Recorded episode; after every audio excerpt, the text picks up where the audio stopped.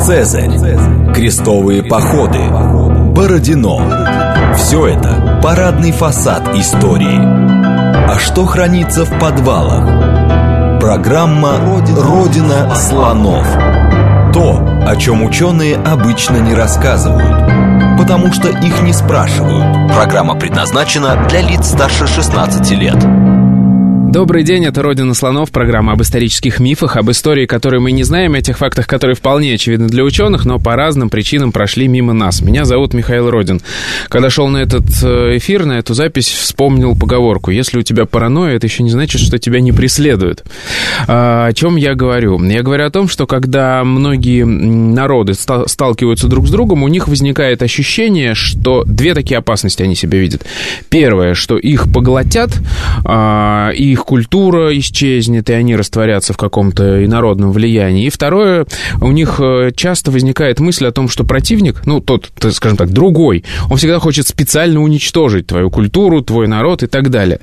А, и в современном российском обществе, мне кажется, вот эти страхи опасения, они очень э, распространены. И всегда интересно в этом смысле посмотреть на чужой опыт. А, мы не первые, кто сталкиваемся с такой проблемой. Сегодня мы будем говорить о Германии, причем будем говорить о Германии аж 17 века, человека, которая, тоже сталкивалась с западным влиянием, тоже волновалась, что ее все хотят поработить и уничтожить, и культура их растворится. А рассказывать нам сегодня о том, как немцы боролись с французским, открою секрет, э, влиянием, нам будет э, кандидат исторических наук, доцент исторического факультета МГУ Арина Владимировна Лазарева. Здравствуйте. А, давайте в двух словах. В, в, в, когда, как сложилась вот эта ситуация с этим волнением, скажем так? А, боюсь, что в двух словах не получится получится, потому что начать надо немножечко издалека. Так. Первое, наверное, на что надо обратить внимание, что вот таким началом борьбы как раз можно считать раннее новое время, и в первую очередь 17 век, Миш, как вы уже об этом сказали. Но почему бы мне хотелось э, начать немножко издалека? Э, издалека это значит с конца 16 века, потому что э, именно с этого времени можно говорить о некой предрасположенности европейских держав к враждебности. Почему это складывается в этот период? Период. Дело все в том, что с конца XVI века в Европе повсеместно обострились кризисные тенденции, а, что вошло сегодня в историографию под названием всеобщий, иногда говорят, глобальный кризис XVII века. То есть это была такая м, целая череда сложностей в разных сферах, от экономической до культурной. Вот важной особенностью кризиса стало ожесточение борьбы за пригодные для хозяйствования территории. Это можно объяснить тем, что с конца XVI века в Европе начинается так называемый малый ледниковый период, то есть резкое, нетипичное похолодание, знаете, снег в августе, а, соответственно, не урожай, и отсюда стремление европейских держав к захвату новых экономически пригодных плацдармов. С другой стороны, для общего фона такой нетерпимости, я бы даже сказала, враждебности в Европе в эту эпоху важную роль, конечно, сыграла реформация и последовавшая за ней конфессионализация, то есть время становления, э, конституирования новых ветвей христианства с присущей этому процессу религиозной нетерпимостью. Это был процесс очень долгий, историки сегодня спорят, э, какие страны были им охвачены, каких он не коснулся, но совершенно очевидно, что Священная Римская империя германских, э, германской нации, или, будем говорить, германские княжества, немецкие земли, вот этот процесс конфессионализации точно охватил. Мир делился на своих и чужих вот по этому конфессиональному религиозному принципу. И на этом фоне нетерпимости, неустойчивости, шаткости всего вокруг политические реалии начинают восприниматься особенно обостренно. А что к этим реалиям принадлежало? Какая, собственно говоря, была расстановка сил? Во Франции сменилась династия, вместо Валуа пришли бурбоны, и знаменитый французский король Генрих IV смог создать фундамент для усиления королевской власти во Франции, что повлекло за собой, в принципе, процесс усиления Франции. В это время власть императоров из дома Габсбургов, наоборот, теряет под собой почву внутри империи начинаются открытые конфликты между императором и князьями. Вот один из таких конфликтов положил начало 30-летней войне, э, что мы уже однажды у вас обсуждали. Что касается культурного развития, тоже вопрос очень важный вот э, с точки зрения того разговора, который мы сегодня будем вести. XVII веку французский язык, как и вообще языки романской группы, считался наиболее пригодным для поэзии. Поэтому это был важный импульс для распространения культурного влияния в Европе.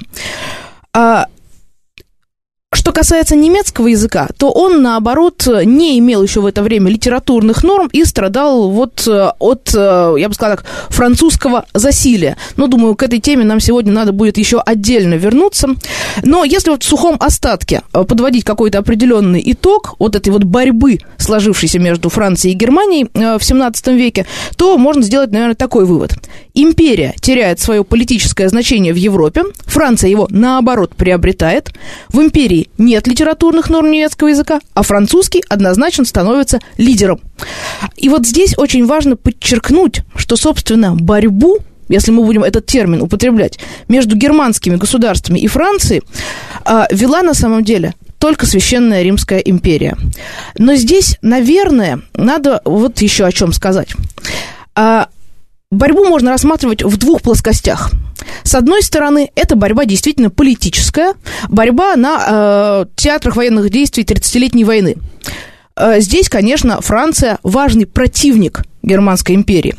А что касается борьбы другого уровня, борьбы культурной, то здесь, э, конечно, Священная Римская империя сделала из э, французов однозначного врага, но французы к ним подобной ненависти, как мне кажется, э, не испытывали. Угу. То есть у нас, получается, ситуация такова. У нас сложности экономические, э, которые заставляют более активно бороться за какие-то ресурсы. У нас э, сложности религиозные, поляризация вот эта вот религиозная. И все это вместе, и еще и политические. И все это вместе вызывает какую-то вот такую агрессию. Но, как вы говорите, не очень взаимную, да? А, совершенно верно. Здесь, понимаете, вот если мы будем э, говорить о политических реалиях, то что с империей в этот момент происходит? А, традиционно в Европе империя была а, последним финальным царством Божьим, за которым следует уже пятое царство, то есть наступает апокалипсис, и мир э, должен рухнуть. У императоров Священной Римской империи была идея собрать так называемую универсальную монархию, то есть э, объединение всех христианских государств под властью императора, потому что только император достоин этого. Что происходит после реформации? После реформации идея универсальной монархии рушится, и таким образом империя начинает терять свои политические амбиции на общеевропейском фоне. С другой стороны, с политической точки зрения, происходит подъем, ну, сейчас иногда до сих пор используют термин абсолютистских государств. В любом случае, это есть некое э, укрепление власти монархов в этот период в Европе. И получается, что империя которая ощущала себя действительно веками единственным значимым государством в Европе, в реальности теряет свое значение. А другие государства, соседние, та же Франция, наоборот усиливаются. Угу. не хотелось бы проводить, приводить примеры из 20 века и там какие-то параллели, которые у меня возникают. Но, тем не менее, мы говорим о слабой государственности Германии.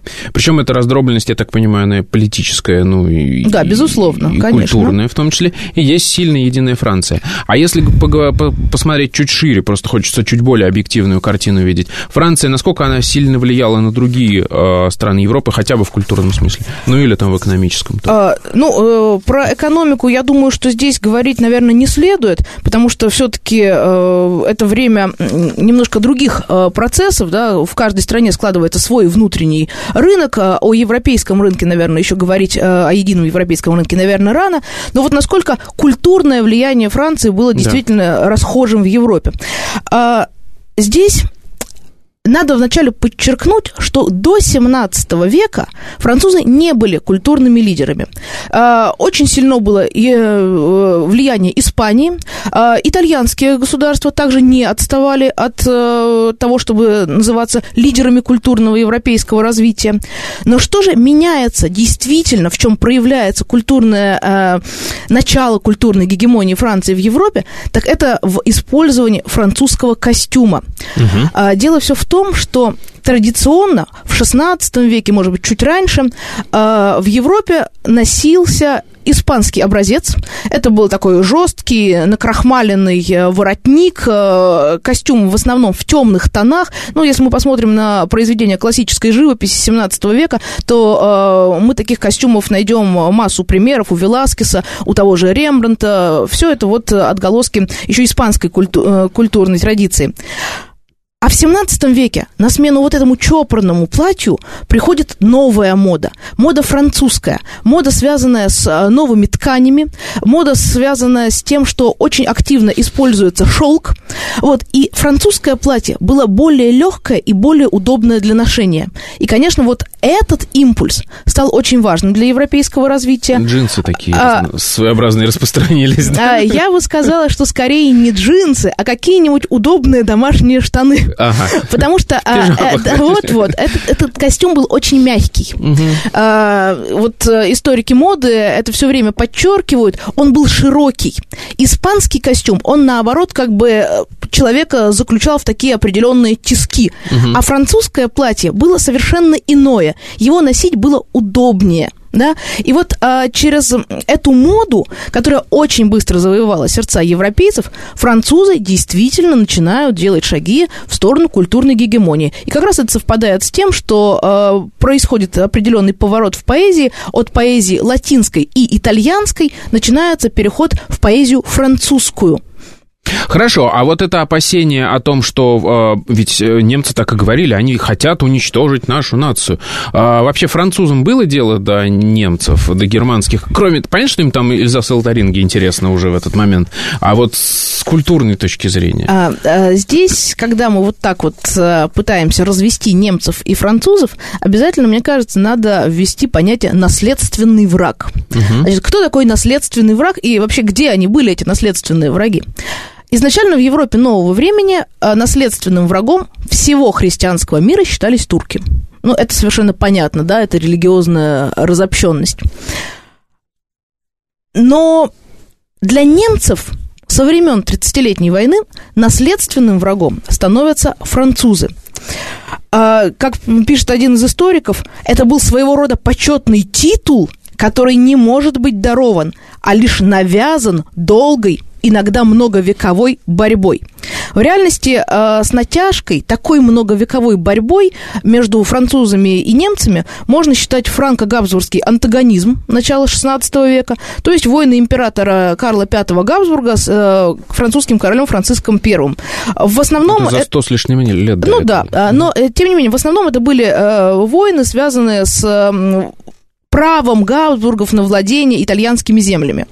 Но что характерно, в немецких источниках 17 века об этой конкретной исторической борьбе речь вообще никогда не шла. То есть ее как бы не существовало. Тем не менее, французы превращаются в наследственного врага. А, Почему так происходит?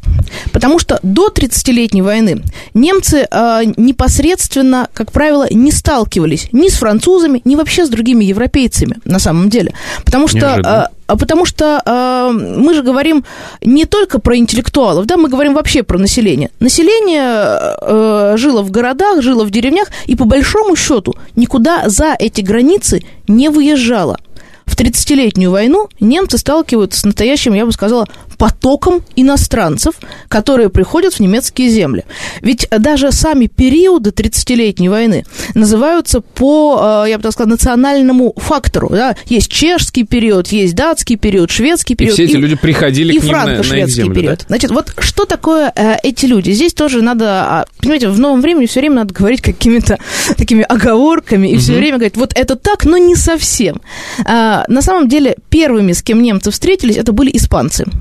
А, испанские Габсбурги, родственники австрийских Габсбургов, решили помочь императору бороться с мятежным курфюрстом из Пфальца и послали достаточно большую армию в немецкие земли. И вот первые, кто пришел, были испанцы. Далее действительно вторглись датчане. Это был второй период. Что касается шведов, то здесь э, у нас есть шведский период войны, да, как я уже сказала, но здесь э, речь идет о том, что в шведских армиях на самом деле э, было определенное количество немецких наемников. Но, тем не менее, в шведах были и те народы, или народности, скажем так, которые входили в орбиту влияния шведской монархии.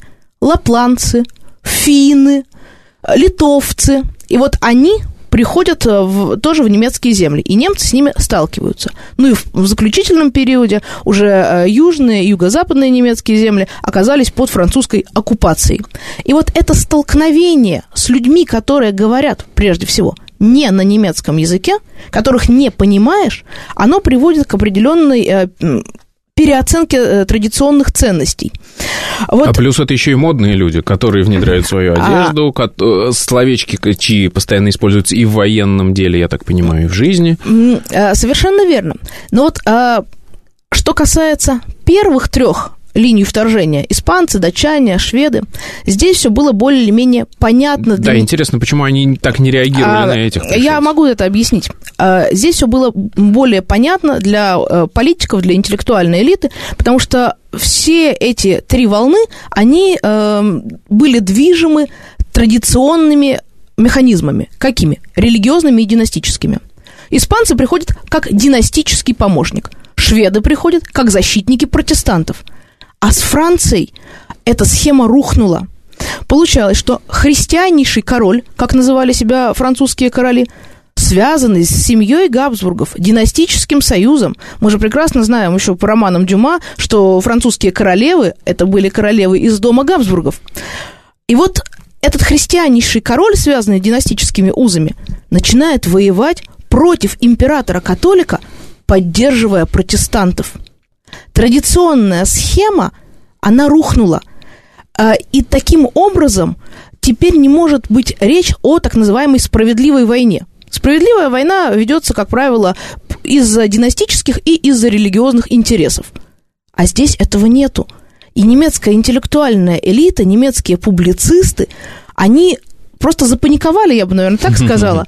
Они начинают искать э, причину и находят эту причину. Франция, оказывается, всегда веками ненавидела немцев и всегда веками э, пыталась Германию, Германскую империю разрушить. Э, для сознания раннего нового времени идея древности, вот что-то имеет древние корни, это очень важная идея. Э, существ, право на существование имеет только то, что развивалось веками. Вот если нация существует веками, значит, это правильная нация. Если империя существует веками, значит, она имеет право развиваться дальше. И вражда, если она имеет уже корни, то это некая константа – ее нельзя пересилить, ее надо просто принять, и, конечно, с врагами надо бороться. Отлично. Мы разобрались как бы с э, внешнеполитической ситуацией и, в общем, с событиями, которые привели к этой вражде. Хотел бы понять, что, собственно, в самом обществе происходило. А, что интересно, во-первых, вы упомянули, что они как бы там, ну, сидели у себя в этом закутке в Центральной Европе и не сталкивались с народцами. Но мне интересно вот что.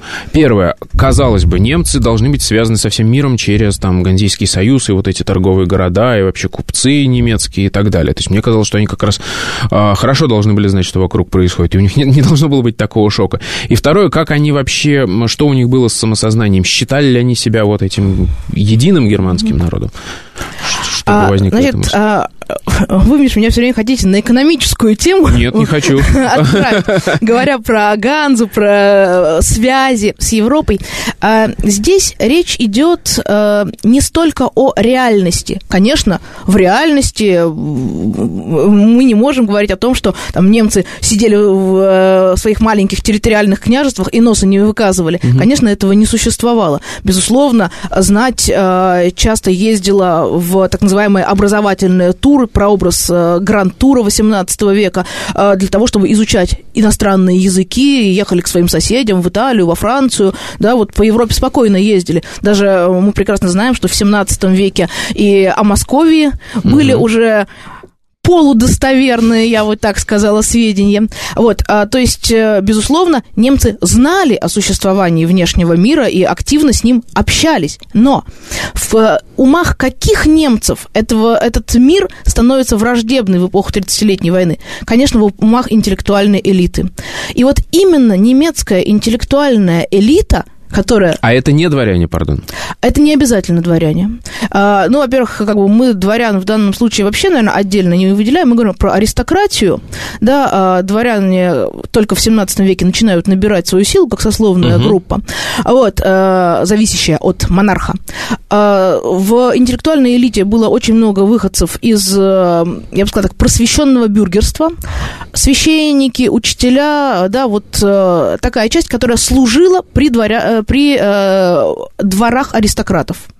И вот э, эти люди, интеллектуалы, они очень остро в годы 30-летней войны э, отреагировали на это столкновение с внешним миром, когда в их землю, как они считали, в их родину приходят некие новые люди, которые, по идее, не должны быть врагами, потому что они также христиане, э, и они не могут э, быть врагами, а они уничтожают, по мнению интеллектуалов, их основные ценности.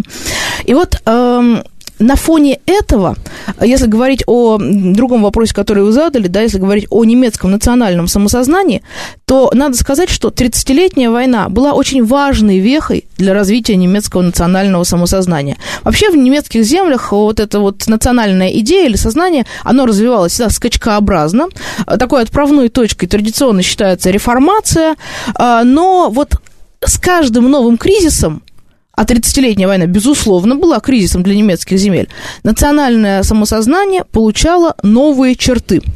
А, и если в реформацию такими национальными эм, героями были Лютер или Ульрих фон Гутен, то в 30-летнюю войну этот круг расширяется, и э, так называемыми будителями нации, то есть теми людьми, кто ну, в буквальном смысле генерировал национальную идею, становится немецкая интеллектуальная элита. И вот вместе с немецкой интеллектуальной элитой э, на эту же мельницу льют воду немецкие публицисты – которые э, издают большое количество разной печатной продукции, э, благодаря которой сегодня мы можем говорить, да, действительно, национальная идея получает определенные новые импульсы. Вот эти немецкие интеллектуалы, которые воспринимают 30-летнюю войну как национальную катастрофу, они э, в своих сочинениях, это было огромное количество разных стихов, они начинают постоянно упоминать э, обобщенные местоимения, и а, вот выходят на этот уровень обобщения.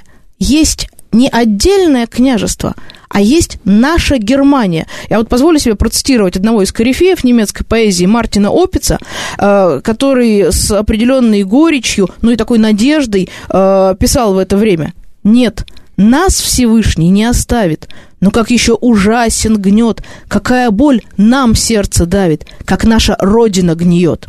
Да, и вот э, в таких строках как раз мы видим отражение вот этого национального самосознания.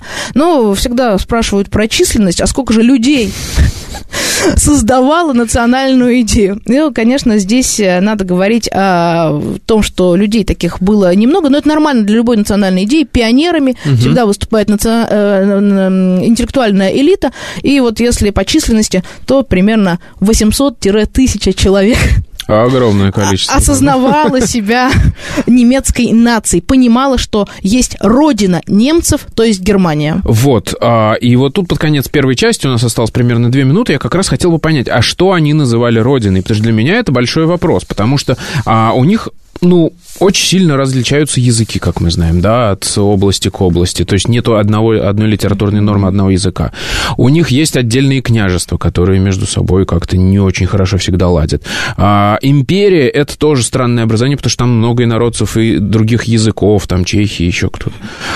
Что для них родина-то, собственно? Вот э, в годы 30-летней войны э, появляется так называемый общий немецкий патриотизм. То есть, э, в чем он отличается от э, того, что было? Раньше был патриотизм земельный, то есть я из Гессена, значит, моя родина Гессен. И был общий имперский патриотизм. Мы все в империи. Вот э, это империя Сакрум, да, вот священная империя.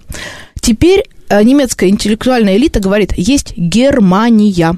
Они, конечно, отталкиваются от латинского названия империи, но что такое Германия? Германия – это то, я даже процитирую, где чтут законность и свободу.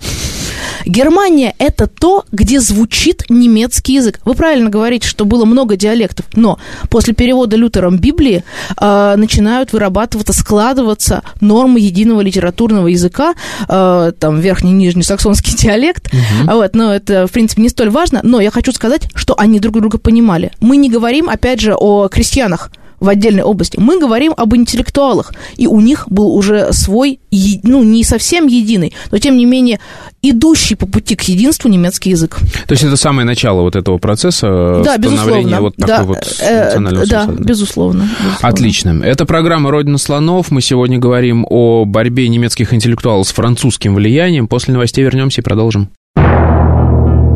Программа «Родина слонов». То, о чем ученые обычно не рассказывают, потому что их не спрашивают. Еще раз добрый день, это «Родина слонов», меня зовут Михаил Родин. Мы сегодня говорим о борьбе немецких интеллектуалов с французским влиянием во время 30-летней войны. В гостях у нас Арина Владимировна Лазарева, и вот мы описали эту ситуацию, проблему, с которой столкнулись немцы. А давайте поговорим о том, а, как они начали бороться, какие у них были методы вообще, что они начали делать, чтобы избежать этого влияния. А, для того, чтобы избежать влияния, в первую очередь э, начали использовать публицистику. Начали очень много писать. Вы знаете, я бы даже здесь могла употребить термин «настоящая информационная война», которая начинается в годы 30-летней войны. А, почему здесь этот термин, мне кажется, уместным? Потому что э, вначале надо пару слов сказать о тех видах печатной продукции, в которых нашли свое отражение немецкие национальные идеи и вот немецкая категоричная, я бы сказала, тотальная борьба против Франции. А в это время уже появляются первые газеты, которые специализировались на э, сугубо новостной информации. Однако в Германии лидерство, приоритет принадлежал так называемым иллюстрированным листовкам. Это э, были односторонние печатные листы. В верхней части листа всегда была картинка-гравюра, очень красивая, сейчас в больших количествах сохранилась в разных музеях. А внизу был текст. Текст, как правило, э, представлял собой сатирические стихи, вот действительно на злобу дня. И вот в этих иллюстрированных листовках, которые благодаря увеличению тиражей в тысячи раз стали повседневной литературой, вот я говорю про тысячи раз, действительно так, до войны 50-100 экземпляров, в годы войны 5 тысяч, вплоть до 10 тысяч доходило. Поэтому, собственно говоря, у нас столько в архивах этих листовок uh-huh. сохранилось. Даже в России эти листовки есть, но в Германии, я уж не говорю, в каждом, мне кажется, немецком архиве уж несколько подобного вида листовок есть. Так вот, эм, благодаря такой повседневной литературе в процесс восприятия национальной идеи, в процесс борьбы с этим французским влиянием включается большая часть общества. Конечно, всегда, опять же, возникает вопрос о том, а кто же это читал, ведь мы же всегда, конечно, знаем, в раннее новое время процент грамотности не превышал примерно двух.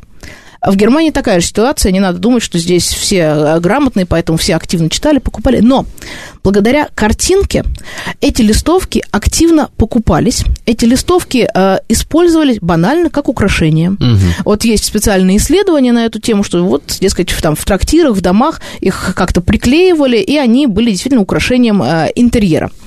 А что же в этих листовках отражается? Какие сюжеты? Это настоящая энциклопедия 30-летней войны. Вообще энциклопедия раннего нового времени, от борьбы с ведьмами до конкретных действительно новостей, как что осаждали. Ну и, конечно же, в этих листовках отражается образ врага. И здесь мне бы хотелось сказать, что это были не только французы. Практически все европейские народы оказались для немцев в годы 30-летней войны в категории врагов. Ну вот я приведу парочку примеров. Испанцев, например, изображали в виде а, так называемой шпанской мушки. Игра слов, с одной стороны, по-немецки это примерно так же звучит.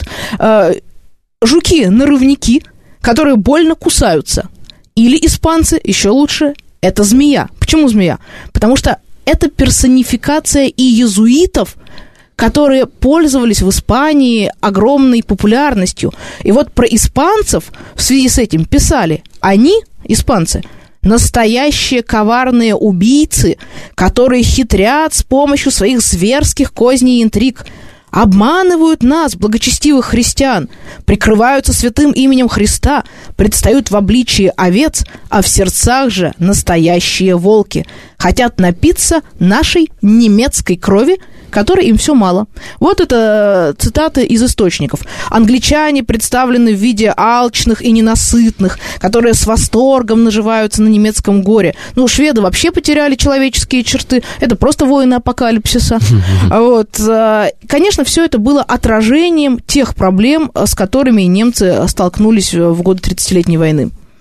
А французов как они представляли, собственно? Что они им вменяли в вину? А, образ, собственно, француза появляется уже ближе к концу войны, после 1635 года, когда немецкий ландграф Гессена заключает с Францией союз, и вот начинается медленное продвижение французов вглубь немецких земель.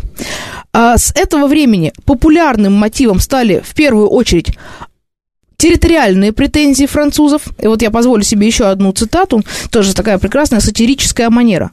У французов, пишет анонимный автор, отличный аппетит. Вначале они съели герцогство Бургундское, теперь Лотарингию, а еще разинули пасть на Эльзас. А во многих сочинениях французов уличали в чрезмерной жадности, непостоянстве. А, еще раз процитирую. Французам по их природе свойственны жадность, хвастовство и ложь они ни в религиозных, ни в светских делах не могут быть постоянными или честными. А французы по широко распространенному, культивируемому интеллектуалами мнению несли на себе ни много ни мало печать порока римлян. Вот было очень популярно рассуждать в это время о том, что Римская империя древности рухнула из-за порока, и вот на некоторых народах, дескать, этот порок остался – в частности, конечно, он остался в первую очередь на французах. А французы по широко распространенному мнению э, отличались вообще вот этой вот порочностью. И э, один из поэтов пишет, э, с приходом французов, и дальше стихотворная цитата, из всех разверстых врат к нам, то есть в Германию, хлынули поток, распутство и разврат. Даже э, аллегорическая персонификация Франции, петух, ну, мы знаем гальский да, петух, да. да, вот эта вот игра слов, галус, петух, э, э, галлы, которые стали определенно предками французов, вот, вот здесь петуха немецкие э, интеллектуалы, художники, они его всегда выставляли на первый план и утверждали о том, что вообще петух – он порочное животное, потому что он, дескать, в некой мифологии связан э, с культом плодородия, то есть э, с культом э, воспроизведения рода. И вот таким образом французы являлись персонификацией европейских пороков.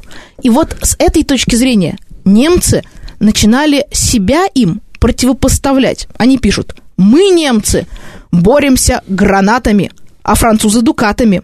Мы военным искусством, а они придворными манерами. Мы роем окопы, они только пьянствуют. Мы боремся копьями, а не грязью. Мы кровью, а не подкупом. Немецкую искренность нельзя сравнить с французской ложью. И вот, конечно, главным страхом, э, который высказывала немецкая интеллектуальная элита, был э, страх э, потерять свою национальную самобытность растаять вот в этой французской моде. Понимаете, идет война, и французская мода при дворах, в придворном немецком обществе воспринимается интеллектуалами как такая пощечина. Как? Мы же с ними боремся. Почему кто-то носит э, вот это вот французское платье? А вот я об этом хотел спросить. А с чем, собственно, борются? Насколько сильно было влияние в этот период э, французской моды на э, немецкое общество? А, влияние французской моды, как я уже говорила сегодня, берет свое начало из э, раннего 17 века. А, уже в начале 17 века, в 10-е, 20-е годы французская мода действительно набирает обороты, и придворные, которые могут себе позволить это, они с удовольствием это покупают. Что интересно, начинает э, эта мода проникать и в более низшие слои, в слои бюргерства и даже в крестьянскую среду. Так. Откуда мы это знаем? Мы это знаем потому, что а, у нас сохранились а, специальные э, указы правительств разных немецких государств, которые запрещают носить французское и вообще иностранное платье. Вот здесь как раз очень уместно про экономику. Это, конечно, было связано с тем, что не хотели, чтобы деньги уходили за границу, хотели, чтобы развивалась своя промышленность, свое качество и так далее. И вот эти законы, они называются законы об одежде, они э, сохраняются ну, практически повсеместно и э, связаны, с одной стороны, с национальной борьбой, с другой стороны, с экономической борьбой, но с третьей стороны, еще с социальными процессами, это попытка сохранить, законсервировать сословное общество. Эм, авторы э, страдали и говорили о том, что вот смотришь на человека, и непонятно, кто перед тобой, простолюдин или дворянин. Да, то есть э, почему непонятно? А должно быть понятно потому что у нас четкая сословная структура. А, и в немецкой одежде это было разграничено, да, а французское конечно, платье, оно плюс-минус одинаковое. Потому что кто себе мог позволить? Если богатый купец позволял себе купить французское платье, он внешне выглядел не хуже любого придворного, угу. не хуже любого аристократа. И вот э, начинает размываться сословное общество. И, конечно, э, правительственная верхушка прежде всего издавала законы об одежде для того, чтобы сохранить сословие, сохранить каждому его положенное место – а интеллектуальная элита, которая часто была советниками вот э, в этих придворных обществах, она, конечно, делала акцент на то, что это французское. Оно вот размывает наше немецкое традиционное, оно убивает немецкие традиции. Но я хочу сразу только сказать, что традиционного немецкого костюма, как такового, в это время, в принципе, не существовало.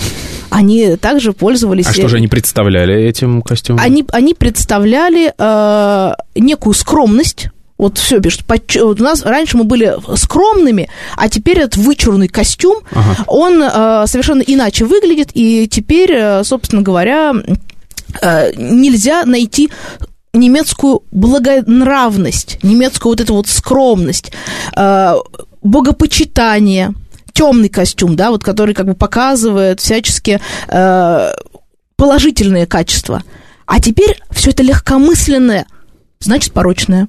А, сейчас задам дурацкий вопрос. А вот эти баварские костюмчики, которые сейчас ассоциируются с немецкой национальной одеждой, они же сильно позже появились? А, да, конечно, это, я думаю, 19 век. Угу. А, это уже действительно вот э, местные костюмы, ну, такие костюмы, как ну, мы, мы просто знаем баварские. Знаете, в каждом немецком регионе есть свои такого плана национальные костюмы. Вот, например, в господи боже мой, где-то в районе э, Швабии э, очень большую популярность э, имеют такие огромные шапки с большими красными помпонами. Ну, мы их совершенно не знаем, да, да? но они тоже очень колоритные и тоже принадлежат к немецкому традиционному местному региональному костюму. А мы, конечно, да, сталкиваемся все время с кожаными штанишками, шапочкой с пером Да-да-да. и вот этими красивыми платьями девушек из пивных.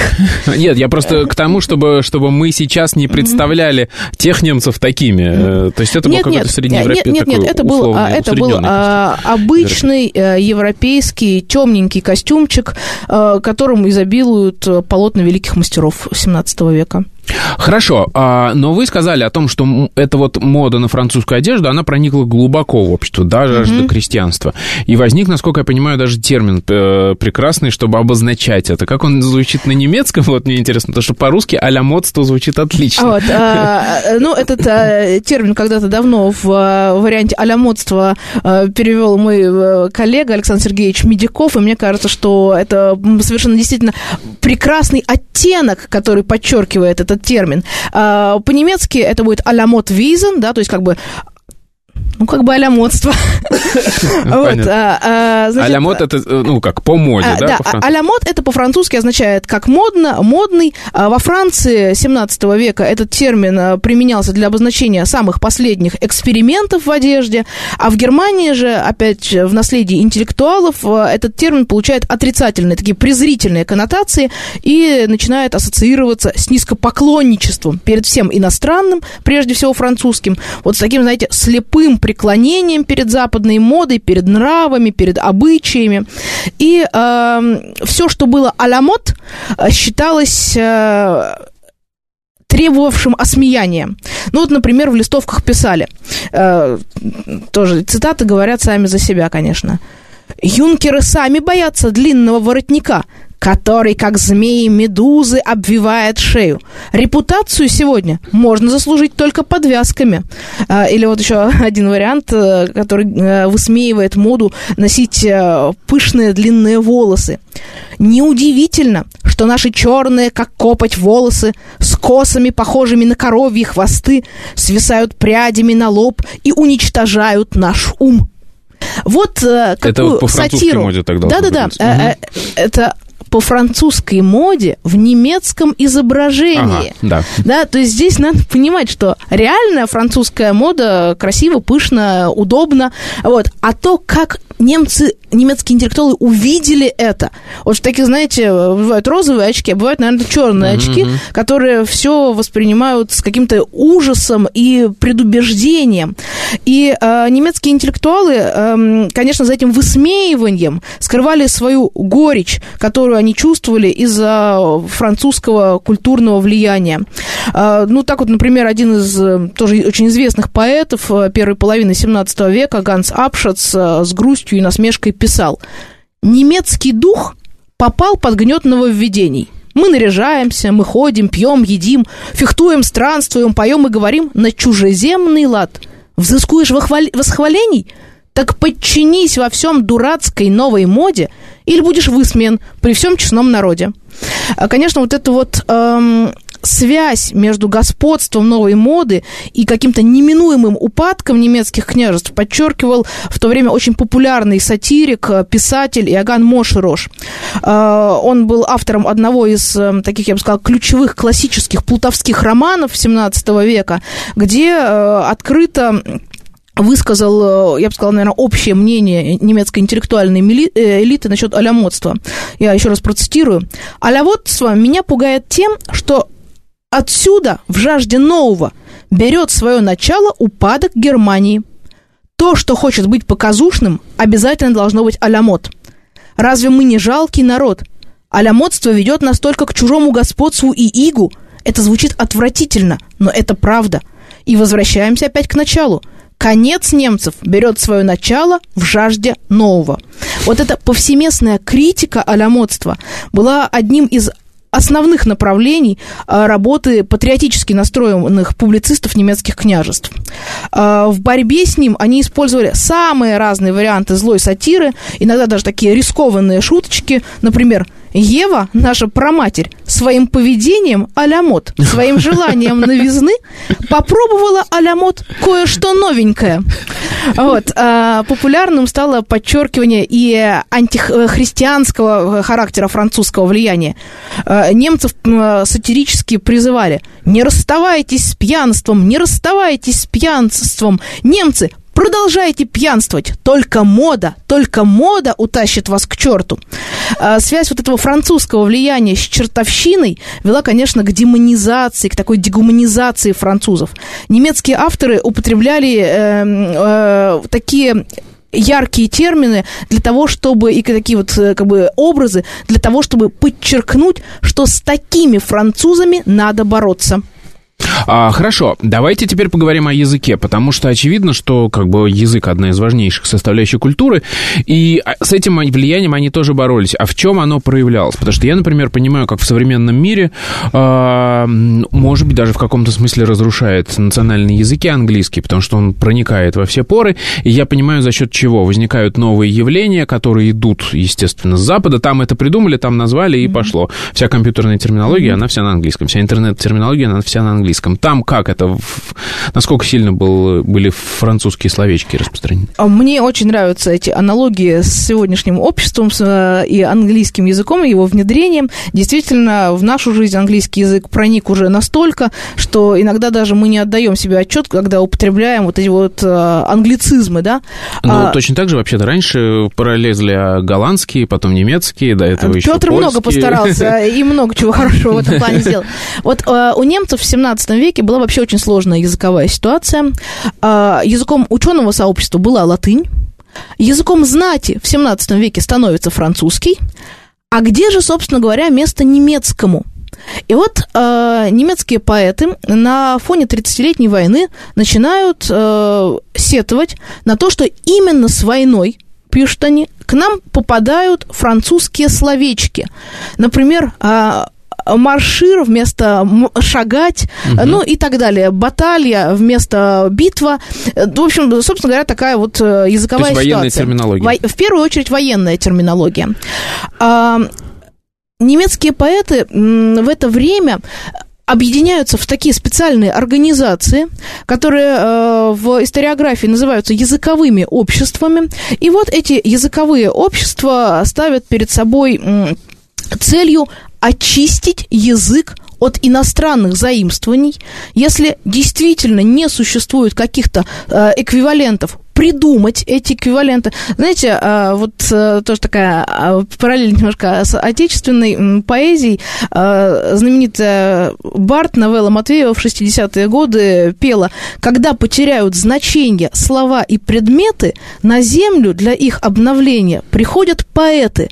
И вот немецкие поэты в годы 30-летней войны шли в эти языковые общества, создавали их для очищения немецкого языка. Ну, по сути, это называется пуристы да, да вот да. это вот э, движение а, за э, очищение чистота немецкого языка становится важнейшей константой языкового сознания.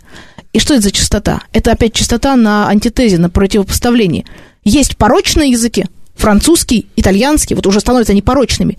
И есть язык Бога, это немецкий язык. Почему язык Бога? Потому что Библия переведена впервые на немецкий язык.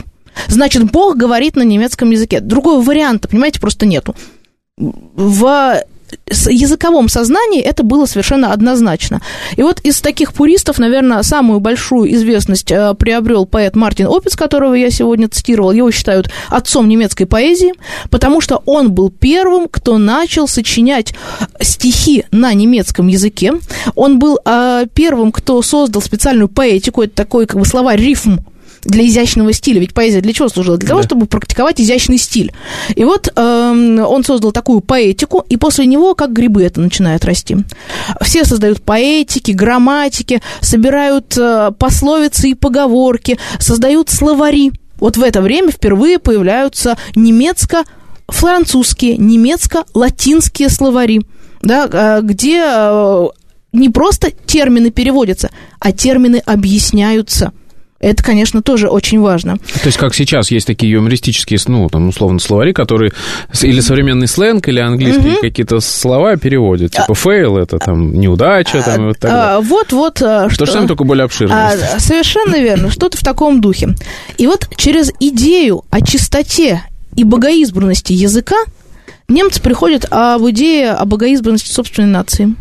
Они говорят, наш язык самый природный, потому что он от Бога. И вот когда, э, тоже мне очень нравится эта цитата в русском особенно переводе, если ручей журчит, то это вот только на немецком языке возможно. Если гром гремит, то это тоже только в немецком языке хорошо отражается. Если кошка мяукает, то это тоже только немецкий может передать этот, природность этого звука. И дальше они пишут, в самих немецких буквах заключена сила. В немецких буквах заключена сила. И э, таким образом обосновывают место немецкого языка э, под солнцем и место немецкой нации под солнцем. Каковы были, заканчиваем уже программу, поэтому ну, пора к итогам. Каковы были итоги этой борьбы? Насколько э, распространилось это движение? Насколько активнее стали использовать действительно в разных сферах немецкий язык, одежду и так далее? А, значит, по поводу одежды, к сожалению, никаких э, хороших подвижек здесь не было. А с окончанием 30-летней войны мы наблюдаем еще несколько витков борьбы с алямодством. Это будет связано с эпохой войн Людовика XIV когда он будет бороться против императора Леопольда I Габсбурга, и тогда снова и термин алямодство войдет в немецкую публицистику, будут говорить о существовании некого алямодского черта, который э, опять хочет покорить Германию. То есть это отражение политических реалий. А вот что касается языка, конечно, последствия очень далеко идущие, потому что, мне кажется, можно говорить о том, что немецкий литературный язык рождается именно в 17 веке.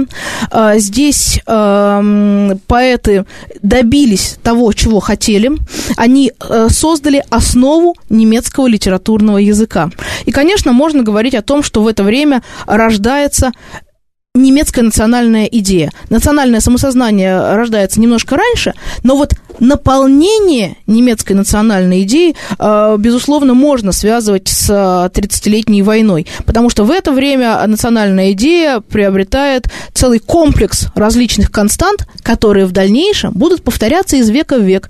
У просветителей в XVIII веке, ну и потом в классическом национализме XIX века, когда уже каждый крестьянин будет осуществлять себя, э, ощущать себя немцем. Вот. А, пока э, в немецком национальном дискурсе формируются следующие основные элементы.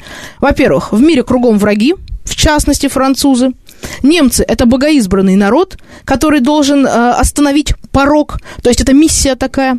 А Германия – это единство, в котором, я последний раз уже процитирую, живут герои, где родилась добродетель, где царит христианский триумф, где проиграли пороки и где верная рука искоренила зло. Отлично. То есть можем, в принципе, мы сказать, а, что, возвращаясь к началу программы про паранойю, если бы вот не эта паника интеллектуалов немецких, может быть, и не было бы сейчас того немецкого языка, а, литературы немецкой, философии и так далее. А если бы не тогда, то, наверное, в другое время была бы подобная паника. Потому что национальная идея, в принципе, как правило, конституируется именно на противостоянии, на ограни... А, а, отграничении себя от других. А это отграничение всегда а, подразумевает под собой некую нетерпимость. Но действительно, 30-летняя война сыграла важную роль для становления немецкой национальной идеи и, если даже хотите, немецкого национализма дальнейшего, прежде всего, национализма 19 века, не 20-го. Отлично. Спасибо вам большое. У нас в гостях была Арина Владимировна Лазарева. Это была программа «Родина слонов». Меня зовут Михаил Родин. До новых встреч. Пока.